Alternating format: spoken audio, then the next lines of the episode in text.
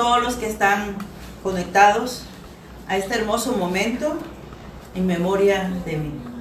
Hoy vamos a celebrar la Santa Cena. Es una ordenanza que el Señor dejó. Y hoy quiero leerles el Salmo 22. Salmo 22, 1 dice, Dios mío, Dios mío, ¿por qué me has desamparado? Porque están tan lejos de mí la salvación y de las palabras de mi clamor.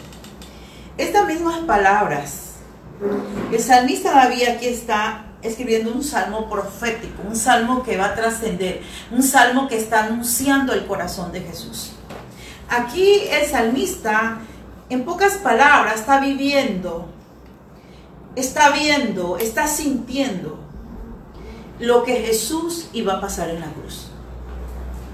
Sabes que este, esta misma palabra está en Mateo 27, 46, que dice, cerca de la hora novena, Jesús clamó a gran voz diciendo, Eli, Eli, lava sabactami. Esto es, Dios mío, Dios mío, ¿por qué me has desamparado? Vemos que estas mismas palabras están en, en, el Salmo 22. El Salmo 22 es un salmo donde te relata el corazón de Jesús, la agonía de Jesús. Y dice, vámonos hasta el versículo 7, dice, todos los que me ven me escarnecen, estiran la boca, menean la cabeza, diciendo, se encomendó a Jehová, líbrele él, sírvale pues que en él sea en él se complacía. Y todo esto lo vas a encontrar en Mateo 27, 43. Luego vamos hasta el, hasta el versículo 12, dice, me han rodeado muchos toros, fuertes toros de Bazán me han cercado. Abrieron sobre mí su boca, como león rapaz rugieron. Aquí en esta palabra, en esta parte del salmista, nos podemos dar cuenta cómo estaba en el mundo espiritual, cómo Jesús. E, el libro de Mateo nos narra, los cuatro evangelios nos narran qué era lo que Jesús estaba pasando en la cruz del Calvario, qué era lo que estaba sucediendo. Eh, vemos el amontonamiento de la gente, lo que la gente le decía, pero aquí el salmista nos está hablando de su corazón, lo que él sentía. Los evangelios nos narran lo que la gente hacía, lo que pasaba, lo que sucedía.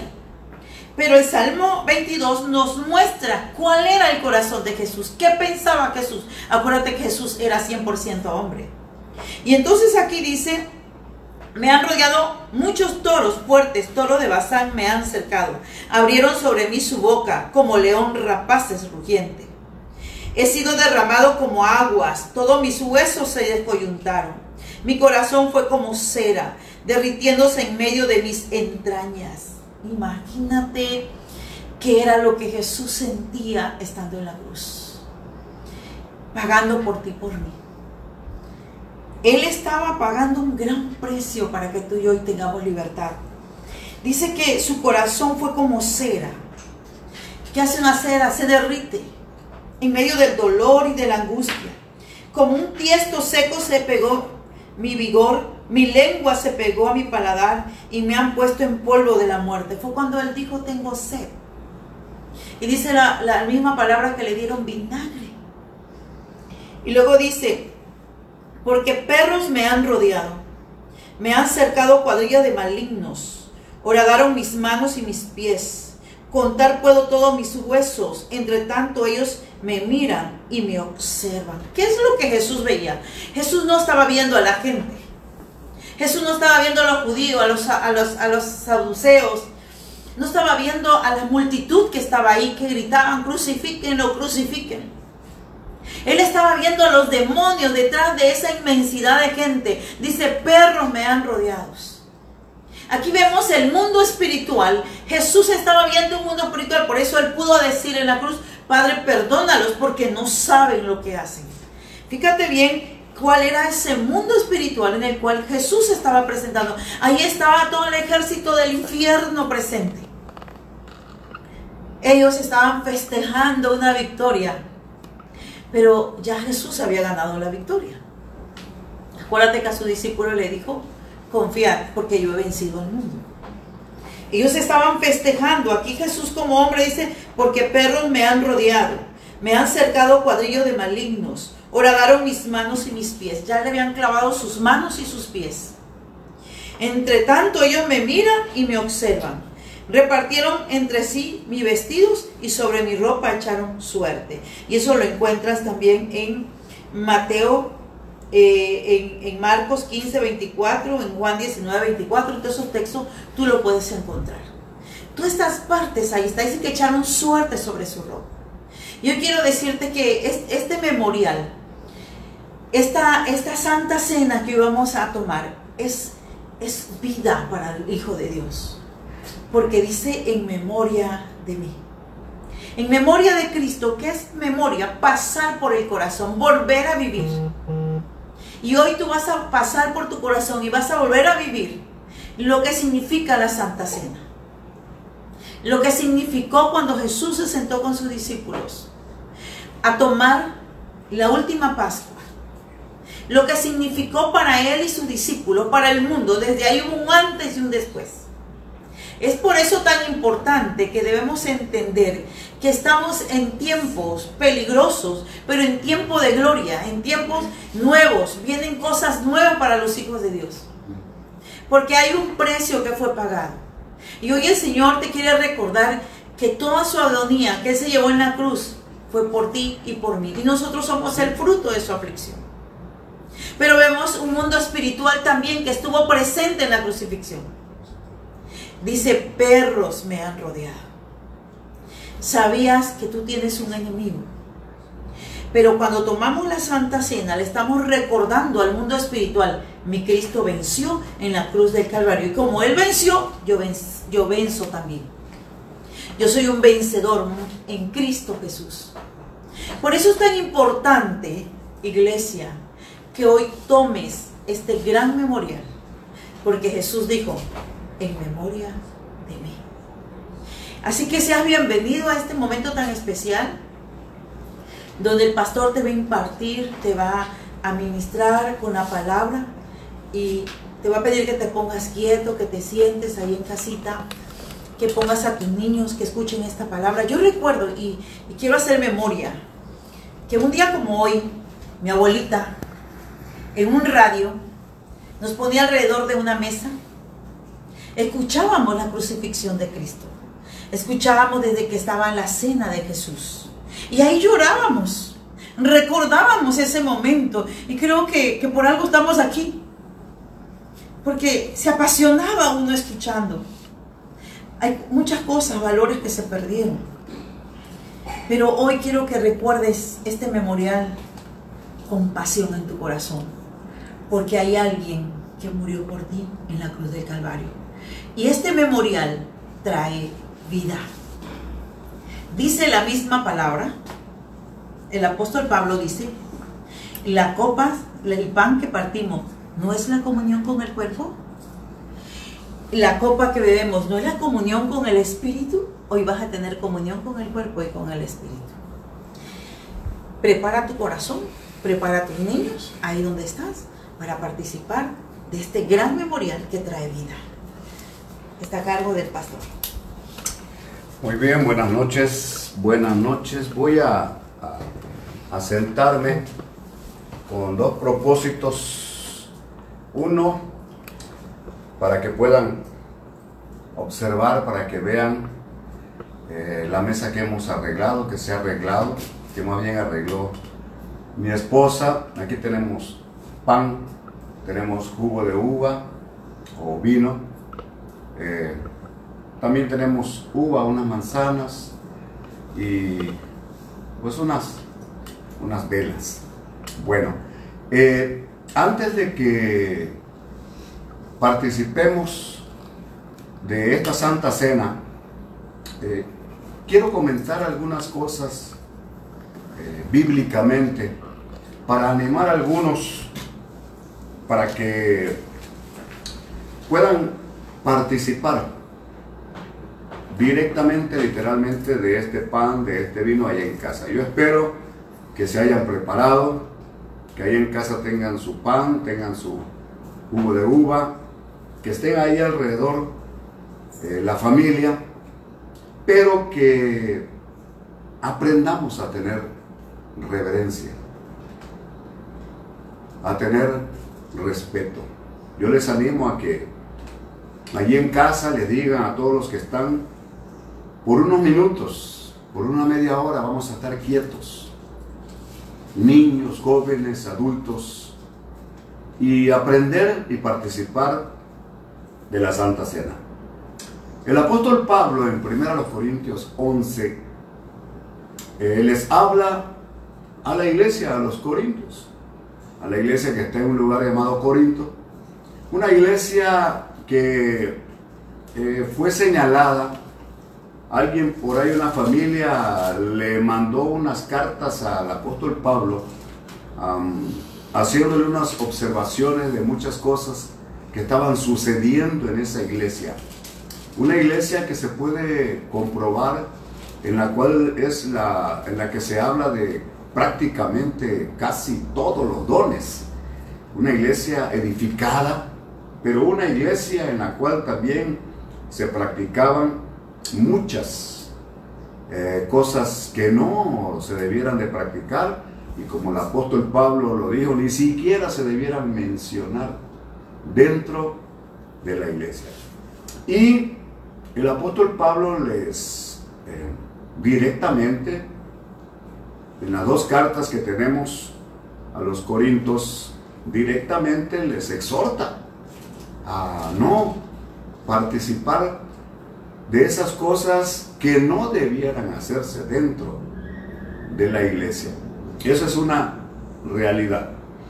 Eh, en este tiempo también la iglesia, la iglesia de Cristo, la iglesia que eh, debiera hacer una gran diferencia, también ha sido envuelta, ha sido contaminada, eh, sobre todo en este tiempo del temor, pero también ha sido influenciada hasta por ciertas prácticas malignas, demoníacas, que no debieran haber ya en la iglesia del Señor. Sin embargo, mi enfoque está en lo que dice el apóstol Pablo en cuanto a quiénes pueden participar y cómo hacerlo de la Santa Cena. Comienzo con esto, la Santa Cena, aquí en, en esta carta el apóstol Pablo eh, solamente se la está enviando como una enseñanza a los corintios. No participó con ellos, no está participando con ellos. Le está dando la enseñanza de lo que él recibió y él mismo lo dice, el apóstol Pablo dice, porque yo recibí del Señor. Al apóstol Pablo no lo discipularon ninguno de los apóstoles con los que anduvo en ese tiempo. Recuerden que el apóstol Pablo no fue de los doce. El apóstol Pablo fue elegido por el Señor ya después, algunos años después, cuando uno de los perseguidores de la iglesia era Saulo, a quien el Señor le cambió el nombre y le puso Pablo.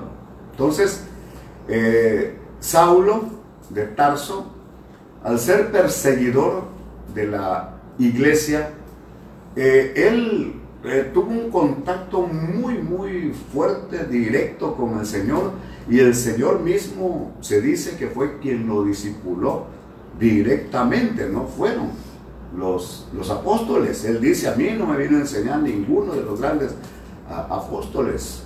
Y eso es algo que eh, algunos teólogos por ahí no, no, concuerdan, pero es una cosa que se aprende en la palabra de Dios. Entonces el apóstol Pablo, él conocía de todas las situaciones que estaban pasando en la iglesia a los corintios y les llama fuertemente la atención. Precisamente en el capítulo 11 al iniciar, el apóstol Pablo toma un punto allí de en cuanto a ciertas irreverencias cuando participaban de la cena del Señor. Y su enfoque está en eso en hacerlos reaccionar. Aparte de que en alguna iglesia se puedan enseñar algunas normas o prohibiciones para no participar de la Santa Cena, yo me enfoco y aprendo de la palabra, de la que muchos también así lo hacen, para tomar normas bíblicas o para no tomar algunas que no están en la Biblia. Eh, hay muchas iglesias y no critico, no cuestiono, no juzgo, solamente lo comento por esto, eh, que ponen eh, ciertos requisitos para participar de la Santa Cena. Hay varios, podría mencionar en este momento el que alguien esté legalmente casado. Bueno, en este tiempo no había ese tipo de, de matrimonio, no había registro civil, no había casamiento por la, por la iglesia, eran tratos y, como que funcionaba mejor que, que, ahora, porque iba en base a la palabra del hombre y de los, de los padres, de los, de los novios. Entonces, eh, no se menciona, no se menciona en la escritura. Hay varias, hay varias, hay varias también. Eh, hagamos a un lado eso, solamente voy a enfocarme en lo que el apóstol Pablo habla de los requisitos. Y mire lo que dice el apóstol Pablo. Eh, desde el versículo 17 del capítulo 11 dice, pero al anunciaros esto que sigue, no os alabo, porque no os congregáis para lo mejor, sino para lo peor. Y está hablando de una reunión para conmemorar, para celebrar la Santa Cena. Pues en primer lugar, oiga esto, cuando os reunís como iglesia, oigo que hay entre vosotros divisiones. Y en parte lo creo. Porque es preciso que entre vosotros haya disensiones o falta de acuerdos para que se hagan manifiestos entre vosotros los que son aprobados. Esto ya lo hemos enseñado muchas veces en nuestra iglesia, lo voy a repetir aquí para que también ustedes lo puedan aprender allá. Cuando hay situaciones entre dos personas, entre diferentes grupos por algo. Mire, eh, allí se va a demostrar no realmente quién tiene la razón, sino quiénes son los maduros y los inmaduros. Eso pasa en la iglesia. En las iglesias, cualquiera, cualquiera, de cualquier denominación, hay problemas. No hay una iglesia perfecta, pura, santa en este tiempo. El Señor le llama a su iglesia la iglesia santa. El Señor quiere una iglesia santa. Pero yo aprendo en la escritura que quien santifica la iglesia es el mismo Señor. Él está a cargo de él, de la iglesia. Él está a cargo de nosotros. Hablamos de una iglesia como de una congregación. Pero hay que entender también algo que dice la escritura. Que cada uno de los que recibimos a Cristo, ah, y ahí te va el primer requisito para participar de la Santa Cena que seas de Cristo. Pero hoy vamos a dar una apertura y vamos a dar, vamos a cumplir ese requisito. No vamos a dejar por un lado ningún requisito de los que habla la palabra. Entonces, aquí el apóstol Pablo dice, oigo que hay entre vosotros falta de acuerdos. Y en parte lo creo, dice, porque tienen que salir algunos aprobados. Y por supuesto tienen que salir algunos reprobados. ¿Cómo se puede comprobar que alguien sale aprobado y otro reprobado conforme a la reacción que tenga, conforme a la actitud que pueda demostrar en esa situación, en la misma situación entre dos personas, en la misma, supongamos, dos por allí que están en pleitos, ¿quién va a demostrar que realmente es alguien aprobado?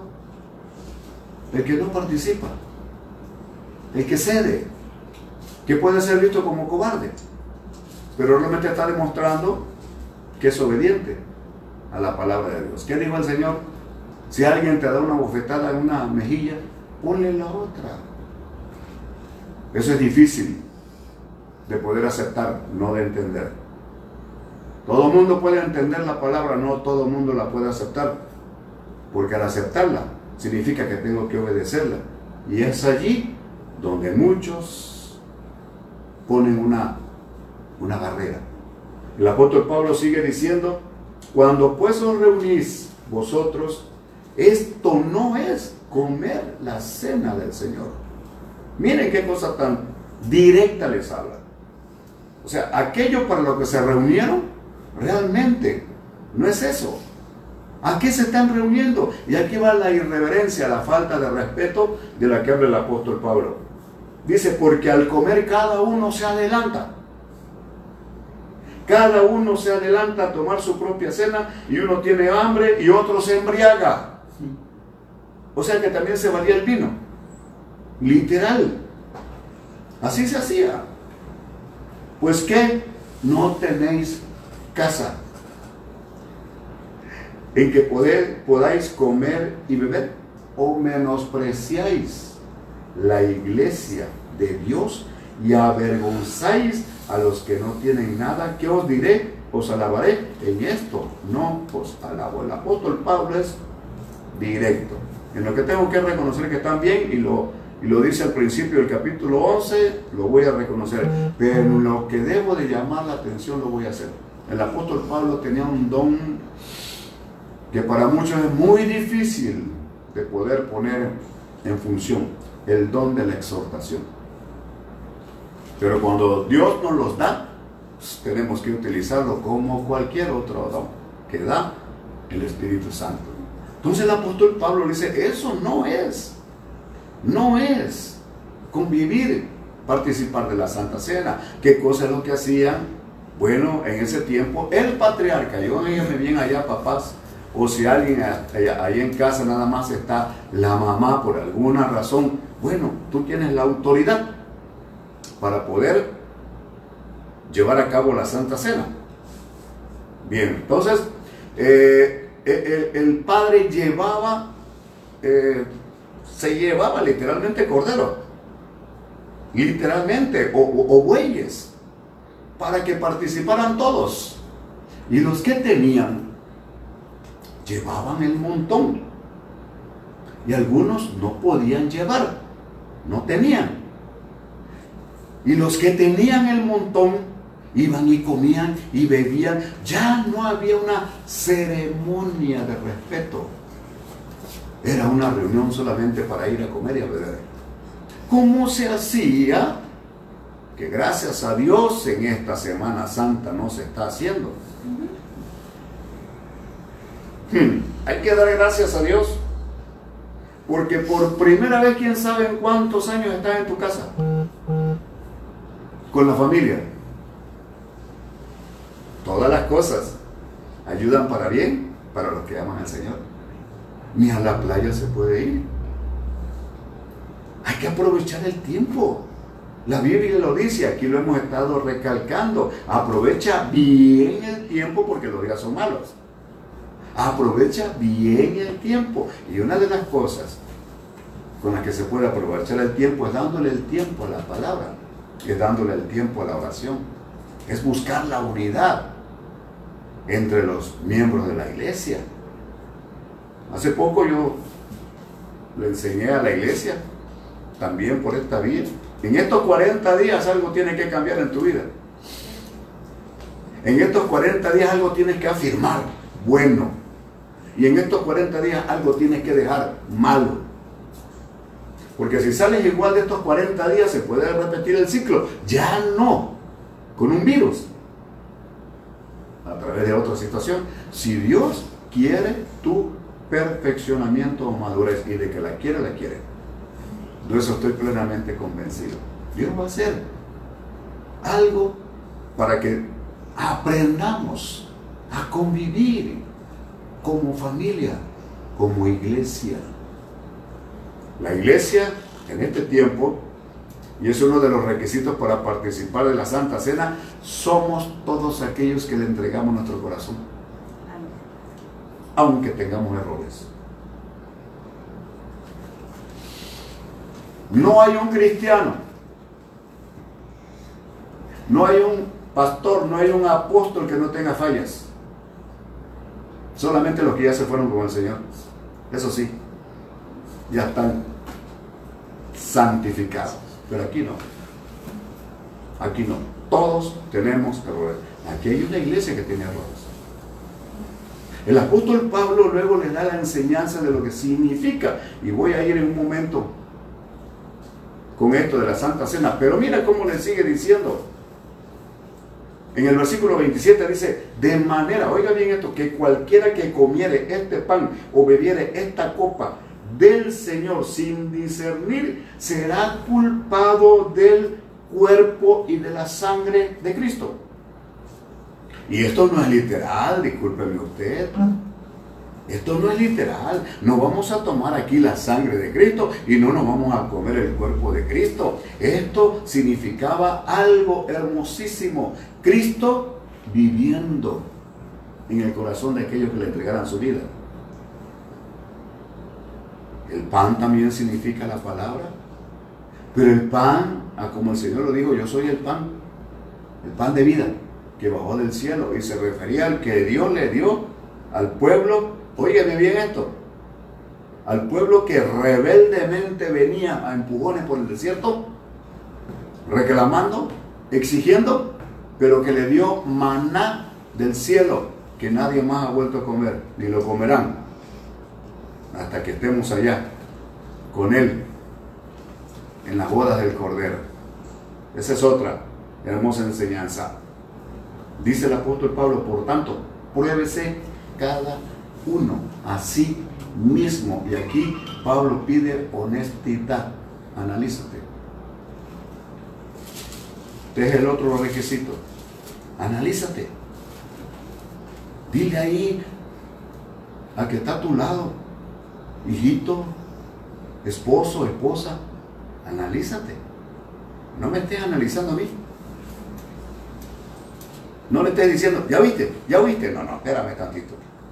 Aquí se trata de que cada quien tome lo que está escuchando para sí mismo. Porque al tener en este momento un acto de obediencia, entonces vas a poder participar de esta santa cena. Escucha, advierte el apóstol Pablo, porque el que come y bebe indignamente sin discernir el cuerpo del Señor, juicio come y bebe para sí. Cada quien que lo come y que lo bebe. Entonces la responsabilidad, en este caso aquí, de mi esposa es de ella y mío es mío. Y depende de mi honestidad, de tener un momento, analizarme, ser honesto y decir, Señor, no merezco. Por mis actos no merezco participar, pero tú me haces digno por tu palabra, por tu presencia, en mi vida. Escúcheme bien esto. Cristo vino a nuestras vidas cuando éramos pecadores. Quiero que atienda bien esto y tome aliento. Todo mundo tenemos que venir a Cristo con pecados. Nadie se limpia afuera. Absolutamente nadie.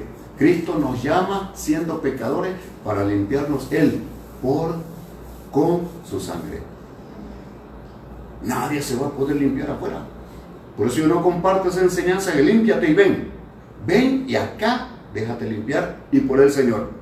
Nosotros como pastores no limpiamos a nadie. Oramos, ministramos y todo eso. Pero quien hace esa labor es Jesús y su sangre. Amén. Gloria a Dios por eso. Entonces, ¿qué pasaba? Aquí dice el versículo 28. Por tanto, pruébese cada uno a sí mismo y coma. Así del pan y beba de la copa. ¿Lo está prohibiendo o lo está permitiendo? ¿Cuál es el requisito? Analízate, pruébate, arrepiéntete. Ahora, si no lo hicieras, mira lo que sigue diciendo, por lo cual, por no comer dignamente después de un arrepentimiento, me arrepiento, si no has recibido a Cristo, lo recibe y Cristo te hace digno para participar de su Santa Cena de manera simbólica de su cuerpo y de su sangre. Sin embargo, advierte el apóstol Pablo, dice, por lo cual, por haber comido de una manera irreverente, por haberse reunido de una manera egoísta, hay muchos enfermos y debilitados entre vosotros muchos enfermos y debilitados que ahí estaban. Que ahí estaban. Que no habían hecho las cosas bien. Si pues nos examinásemos a nosotros mismos, no seríamos juzgados. Mas, siendo juzgados cuando nos arrepentimos y Cristo emite su juicio sobre nosotros, viene una disciplina por el Señor. Para que no seamos condenados con el mundo. Es la gran diferencia. Nosotros le pedimos perdón al Señor, nos arrepentimos y nos disciplina. Pero los que no lo hacen, siguen en la condenación. De la cual Cristo vino a sacarlos, pero que no quisieron. El Señor habló en San Juan, dice allí, yo no vine a condenar el mundo, vine a liberarlo de la condenación, pero como no me hicieron caso, siguen en esa condenación en la que ya estaban. Mas ahora siendo justificados, dice Romanos, estamos libres de toda condenación. Eso es algo hermoso. El que nos libra de la condenación en esta vida y de la eterna es Cristo Jesús. Y así, así que hermano mío dice, cuando reunís a comer, esperaos unos a otros. Ese es el requisito. Si alguno tuviera hambre, como en su casa, para que no os reunáis para juicio. Y dice, las demás cosas, o sea, habían otras cositas. Y habían otras cosas más fuertes. Pero óigame bien, las pondré en orden cuando yo vaya. Óigame bien, no hay prohibición a participar de la Santa Cena, aunque todavía había otras cosas pendientes. Por eso yo entiendo. Y eso el Señor me lo ha revelado. No prohibirle a nadie que participe de la Santa Cena. Simple y sencillamente invitarlo a que reciba a Cristo, a que tenga un momento de arrepentimiento y luego puede participar. Pero por si acaso esto no fuera totalmente suficiente, le comento algo. En el Evangelio de San Marcos capítulo 14, cuando el Señor allí sí directamente está con sus discípulos. El Señor mandó a dos de sus discípulos, miren la prueba tan tremenda. Tremendo esto. Mandó a dos de sus discípulos a que fueran a ver a alguien y le dijera dónde va a ser la cena del maestro. Y aquel ya tenía todo listo. Pero no fue el Señor que fue a preparar, fueron los discípulos. Y alguien allí que no era de los discípulos. Y fueron estos dos, arreglaron todo y en la noche llegan. El Señor dijo, díganle a aquel donde esté el lugar donde voy a tener mi cena con mis doce.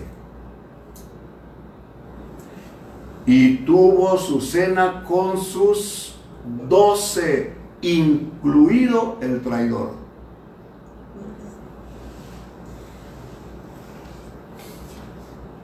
Y si el Señor dejó al traidor, santo. Y el Señor le sirvió al traidor. Hermoso. Aquí hay un Señor que puede servirle aún a los que están pensando en entregarlo para matarle. Pero no le prohibió participar. No le prohibió. Tremendo. Pero el traidor estuvo allí, recibió el pan, recibió el vino. El Señor le dijo, aquí hay uno que me va a entregar y todo empezaron a decir, seré yo, seré yo, seré yo. Hasta Judas, el traidor. Pero no se arrepintió. Por eso terminó a como terminó. Si el Señor hizo eso con aquel, ¿no lo va a hacer con sus discípulos? ¿No lo va a hacer con sus hijos? no lo va a hacer con lo que se arrepienta. Ahora, la decisión es de usted. ¿Quiere usted participar de la Santa Cena? Bien puede. Bien puede. ¿Qué tenemos que hacer? Número uno, analícese. Cierre sus ojos en su lugar y tome un tiempo para analizarse usted. Usted. El Espíritu Santo está en todo aquel que ha recibido a Cristo. Pero el Espíritu Santo está sobre, sobre convenciendo de pecado a todo aquel que tiene una carga, aunque no haya recibido a Cristo. Y lo que quiere el Señor, de verdad es que participemos, participemos de su santidad, incluida la Santa Cena. Qué tremendo esto. ¿Oyeron el Salmo 22? Léalo. A mí me impacta eso. A mí me conmueve. De alguien que sabía lo que le iba a pasar. Y esa pasión lo llevó al sacrificio. El domingo voy a compartir sobre la pasión de Cristo. Pero esa pasión no fue en una semana como esta. Su pasión lo hizo venir del cielo. Su pasión lo hizo dejar el cielo. Su pasión lo hizo dejar el trono. Él ya vino apasionado. Y su pasión lo llevó a soportar todo el sacrificio, todo el sufrimiento. Hasta llegar a la cruz del Calvario. Y su pasión en la cruz lo hizo ver tu vida. Qué tremendo. Él te dio allá. Y por eso Él y no por la lanza. Él sangró más por lo que algunos en todos los tiempos y en este también han hecho rechazando el sacrificio que Cristo Jesús hizo por muchos. Así lo dijo él.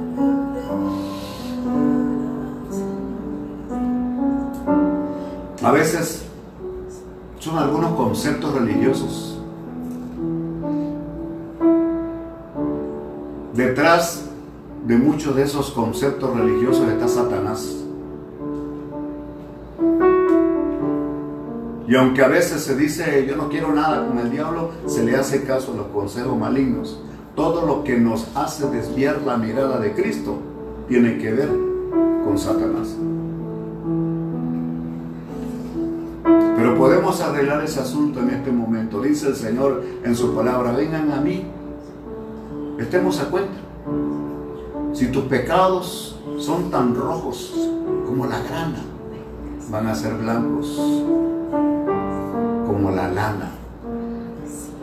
Si es rojo como el carmesí, serán blancos como la nieve. ¿Te das cuenta cómo nos recibe el Señor, cómo nos llama? Tengamos un momento de arrepentimiento. Ahí donde estás, dile Señor, perdóname. Es más, dile Señor, perdóname por lo que no entiendo. Creo que estoy bien en algunas cosas. Creo que al seguir ciertas normas religiosas estoy bien. Pero si no es así, perdóname.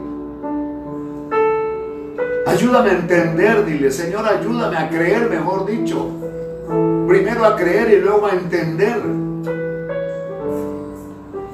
Quiero todos los beneficios que tú ganaste en la cruz del Calvario. Dile, Señor, yo no quiero seguir cada año en una Semana Santa viviendo una vida hipócrita.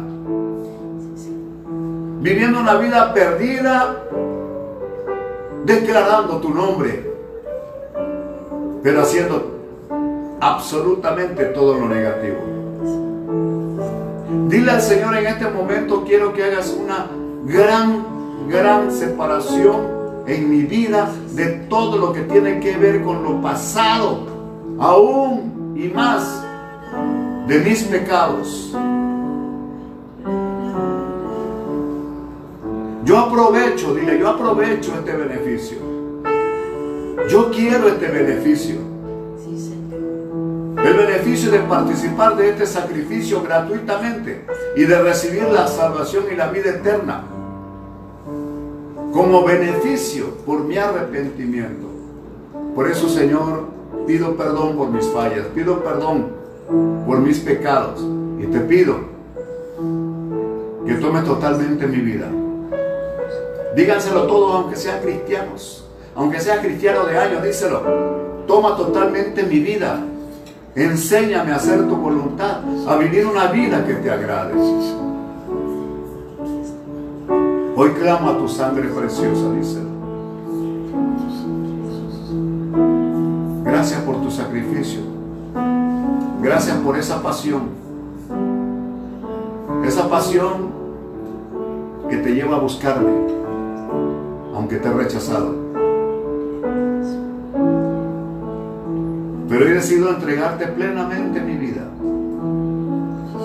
y esperar a que tú lleves mi vida en un camino que te sea agradable a ti en ese camino que tú tenías planeado para mí. Digan conmigo, hoy renuncio a todo camino vano en el nombre de Jesús. Y hoy decido poner un alto todas mis decisiones y volverme al Cristo vivo. Hoy decido no tener como inmunda la sangre del Cordero. Enséñame, Señor, a vivir una vida que te agrade. Aleluya. Aleluya. Mediten ahí en su lugar mientras tu hermano Alejandro nos va dirigiendo. Ahorita vamos a participar de la Santa Cena. Aleluya. Te adoramos, Señor. Adórale un momento. Adórele. Con tu sangre. Aleluya. Sí, Señor. Nos has redimido Para nuestro Dios.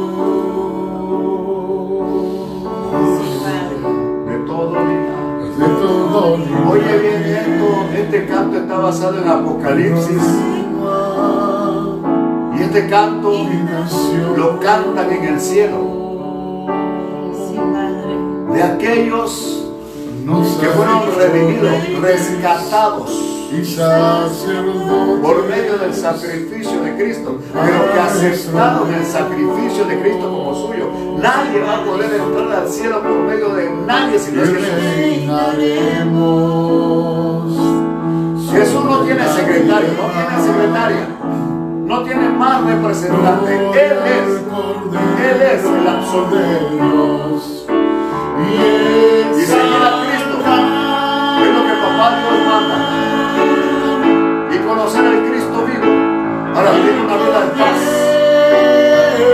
En medio y a pesar de todo lo que esté pasando. Aleluya. Sí, Señor, te.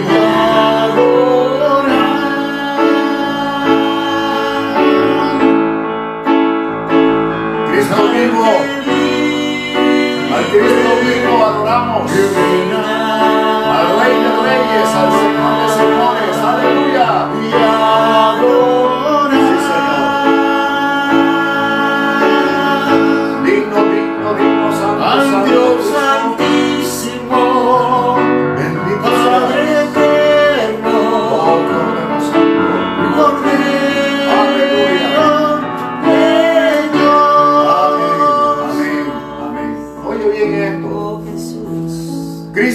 Dijo a sus discípulos Sí, que él no iba a participar de este vino y de este pan en la tierra, Sí, Señor. sino allá en la boda del Cordero. Escúchame bien, Cristo no se quedó en la tierra. Físicamente no está aquí en la tierra. Visiblemente no está aquí en la tierra. Él está en el cielo. Y en el corazón de todos aquellos que espiritualmente le hemos entregado nuestra vida. Tiene que ser el Cristo espiritual el que entra en tu vida. No puede ser uno físico. El apóstol Pablo, prepárense. Le doy instrucciones, el papá o la mamá. Cuando yo les diga, van a tomar el pan también ahí en donde están, pónganse en pie. igual van a partir el pan y lo van a repartir a los que están en casa. Permítame tantito. Dice la palabra de Dios, el apóstol Pablo dice, porque yo recibí del Señor lo que también os he enseñado. Que el Señor Jesús, la noche que fue entregado, tomó pan. Y habiendo dado gracias, lo partió. Antes de partirlo, primero dio gracias. El Señor, ¿se acuerdan que le dije que Él dijo, yo soy el pan de vida. Mi vida doy. Imagínense ustedes dando gracias al Señor antes de partir. Tiene el pan. El pan en ese tiempo era una torta. Tenía aceite de oliva, tenía harina, tenía trigo. Así era. Y le dice, yo soy el pan. Yo soy el pan que voluntariamente se entrega al sacrificio. Y cuando le dice que por ustedes, por ustedes es entregado, está diciendo a favor de ustedes. Voy a sacrificarme, dijo el Señor. Y al hacerlo, al partirlo, nos estaba enseñando que lo hacía Él voluntariamente, que nadie, nadie le pidió ni lo forzó a que lo hiciera. Esa es la verdadera pasión de Cristo.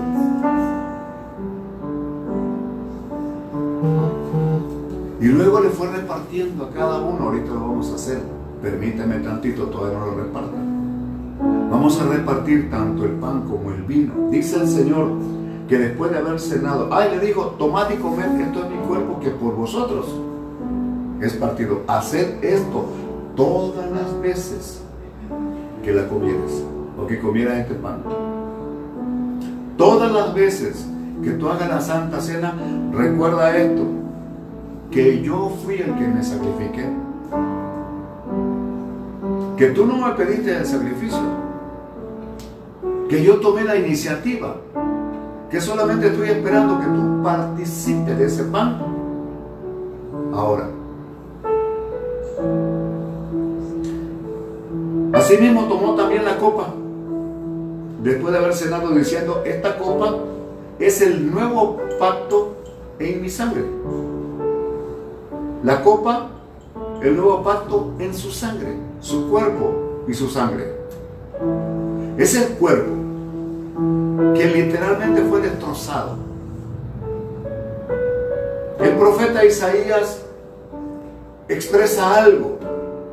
Dice que su rostro, su cuerpo no tenía parecer, o sea, no parecía humano. Quizá pueda visualizar eso y que el Espíritu Santo te dé una visión como para convencerte de cómo estaba el cuerpo de Cristo, totalmente destrozado sin merecerlo, siendo inocente, pero pagando por nuestros pecados.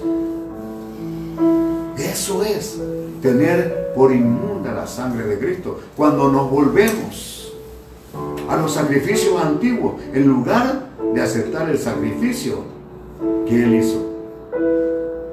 Ese fue el gran problema de muchos judíos que se volvieron. Después de, de haber ido creyendo en Jesús, se volvieron a los sacrificios antiguos.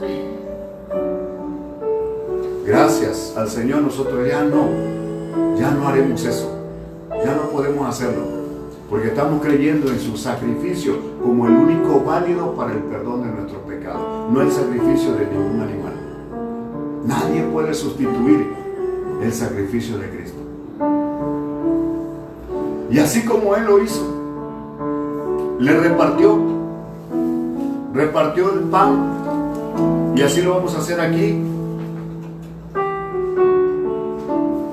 Así hazlo también ahí en tu casa. Agarra el pan, repártelo a cada uno de los que están ahí en tu casa. Así lo vamos a hacer aquí también, no hay problema, pasa por allí. que aquí está mi, mi hijo, la familia de Alejandro también, aquí están. Y vamos a hacer esto de una manera apegada a la palabra. En el momento, repartan ahí en su casa, les doy un tiempecito. Llega el momento en que repartan todo. Le repartan a cada quien su pan. Vamos a declarar una palabra. Si ya están listos, cierren todos sus ojos y digan conmigo, hago este memorial en el nombre de mi Señor y Salvador, creyendo que este pan es de bendición para mi vida. Yo creo que al comer este pan, así como pasó allá en Egipto, ese cordero sacrificado y su sangre puesta en los dinteles guardó ese hogar. Así creo que Cristo Jesús guarda mi casa, que Cristo Jesús guarda mi vida.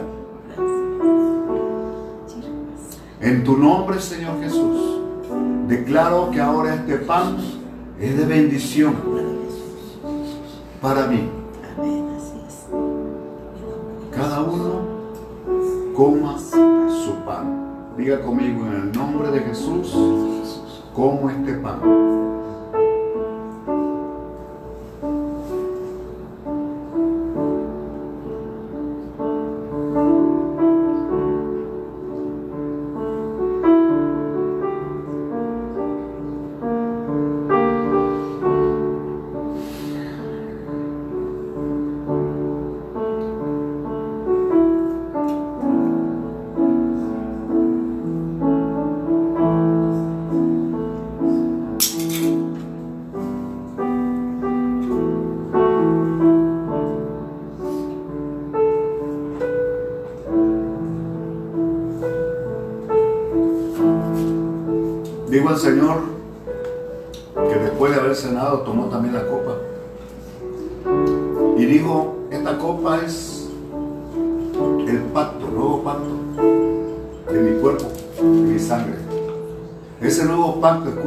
Bien, es de la salvación por gracia.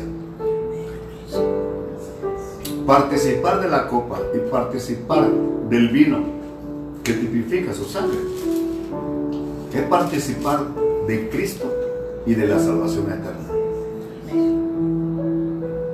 Eso es lo que el Señor quiso enseñarles a aquellos, que no era una comida literal, tenía un significado espiritual, pero ahora lo podemos entender porque el Espíritu Santo nos lo revela. Ahora dice el apóstol Pedro, óigame bien, que cada uno de los que recibe a Cristo, la sangre de Cristo rociada sobre él en el momento en que lo recibe. Y desde ese momento solamente declaramos, declaramos que la sangre de Cristo ha sido rociada sobre mí para recordárselo al diablo. Para que él oiga que yo estoy creyendo que tengo una cobertura. La preciosa sangre del Cordero. Es. Levante su copa y diga conmigo gracias Señor Gracias, Señor. por todos los beneficios Todos los beneficios. Sí, Señor. que tú ganaste en la cruz del Calvario para mí de manera gratuita e inmerecida. En tu nombre Señor tomo este vino creyendo que es de bendición para mi cuerpo, para mi alma, para mi espíritu. En tu nombre, Señor Jesús, cada uno tome su copa, su vino.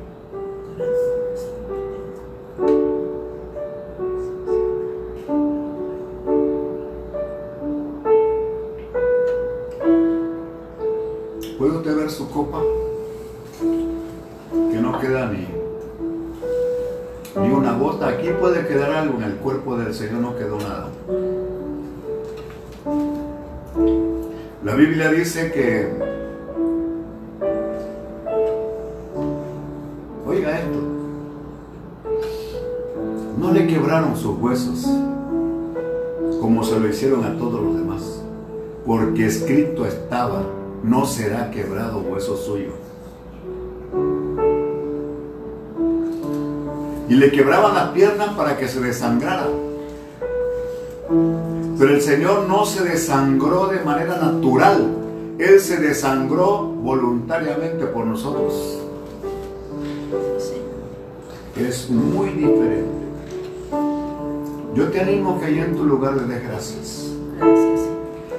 Dale gracias por ese sacrificio.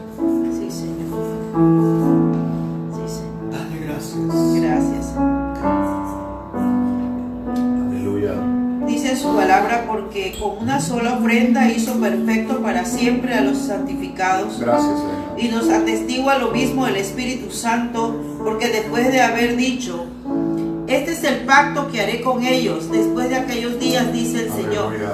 Pon- pondré mis leyes en sus corazones y en sus mentes las escribiré. Añade, nunca más me acordaré de sus pecados y sus transgresiones. Gracias. Donde hay remisión de esto, no hay más ofrenda por el pecado. Aleluya. Sí, amén. Señor, Sí, amén. gracias. Muchas gracias. Gracias. Terminemos adorando, dale gracias. Gracias, Señor. Fue suficiente ese sacrificio. Gracias, gracias, gracias. Porque fue, sa- fue Aleluya. suficiente, Señor. Porque este es el nuevo pacto, Señor, que tú hiciste a través Sí, de tu sangre preciosa. Que tu palabra, Señor. Que tu palabra está en mi mente y la estás escribiendo en el corazón. Y nunca más te vas a acordar de nuestros pecados. Y hoy esta comunión con el cuerpo y con la sangre trae vida. En el nombre de Jesús. Y hoy declaramos, Señor, que a través de esta santa cena hay resurrección de vida. Hay milagros. Hay milagros en el nombre de Jesús. Hoy declaramos y ordenamos a los cuerpos enfermos ser sanados. Ordenamos a los que están prisioneros ser liberados en el nombre de Jesús. Hoy declaramos que mentes son abiertas al conocimiento de Dios. En el nombre de Jesús, el temor se va, la angustia se va. En el nombre de Jesús, la depresión se va. Todo aquello que ha venido, la congoja se va. Y hoy le hablamos vida a los matrimonios, hablamos vida a los hijos. En el nombre de Jesús. Y hoy declaro que toda tenaza que el enemigo haya apretado en los hogares de odio, de rencor, hoy el amor de Cristo por la sangre del Cordero se desbarata toda prisión del enemigo. Y hoy declaramos que en los hijos de Dios hay libertad. Porque donde está el Espíritu de Dios hay libertad. Y hoy recibe la impartición del cielo. Hoy declaro que tienes comunión con el cuerpo y con la sangre del Cordero. Y hoy declaro que tu cuerpo se llena de luz. Bacteria tocará tu cuerpo. En el nombre de Jesús. Ningún parásito, ningún virus. Sí, en el nombre de Jesús. Amén. Y declaramos que estás cubierto con la sangre Sí, del. Cordero. Amén Gracias Señor, porque tu poder se manifiesta. Y desde aquí enviamos sanidad a los que están enfermos. Enviamos sanidad a los que están enfermos de coronavirus. Ahora mismo ese virus pierde su poder. Pierde su poder. Ya no va a incubar más. No hay más incubación. No hay más incubación. No hay más incubación. Porque ahora la incubación que hay en el nombre de Jesús son los diseños de Dios. Los diseños del cielo en el nombre de Jesús. Hoy te damos gracias por este hermoso momento, Señor. Gracias, gracias, Señor. Únete en casa. Gracias, gracias. Abraza. Gracias, casa. Gracias, En el nombre de Jesús, Gracias los unos a los otros. Bendice tu casa. En el nombre de Jesús. Decláralo en el nombre de Jesús. En el nombre de Jesús. Nos bendecimos en ti. Dice la palabra de Dios, el que se bendiga, bendígase en el Dios de verdad. Y en el nombre del Dios de verdad, bendecimos a nuestra familia, a la familia de mi esposa. Por medio de los apellidos Córdoba, Orlán, a mi familia, de los apellidos Pérez, Villasís, en el nombre de Jesús. de todos los que tienen contacto o tuvieron unión con nuestra familia.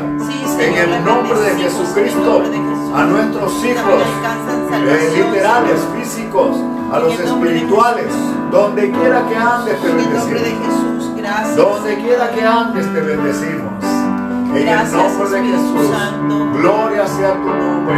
Adoren al Señor, levanten sus manos. Aleluya. Aleluya.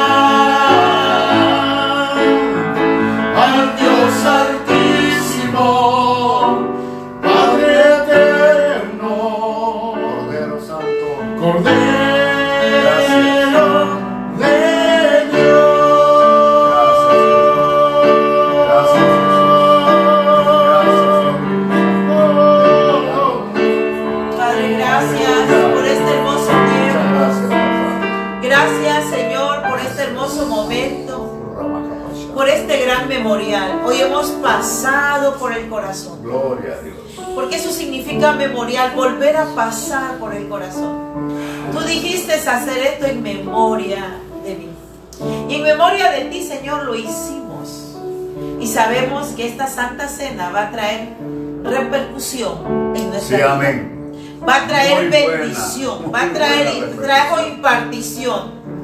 Gracias, Rabasai. Gracias porque declaro que cada hogar algo nuevo viene. Algo nuevo viene en sus hogares. Algo bueno nuevo. Anda Rabasai. Gracias, Señor, porque el poder de la cruz está aquí.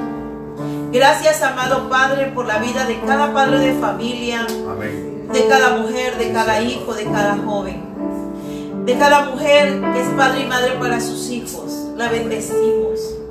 Bendecimos a los ancianos. Sí, amén. Bendecimos a No los serán niños, Señor. tocados por el coronavirus. Declaro que están guardados bajo tu poderoso La muerte manto, no va a llegar Gracias, mi Dios, por este hasta tiempo Dios tan hermoso. Gracias, porque la lluvia ya viene. Amén. En el nombre de Jesús. Gloria a Dios. Amén. Amén. Bendiciones. Dios les bendiga. Dios les bendiga. El domingo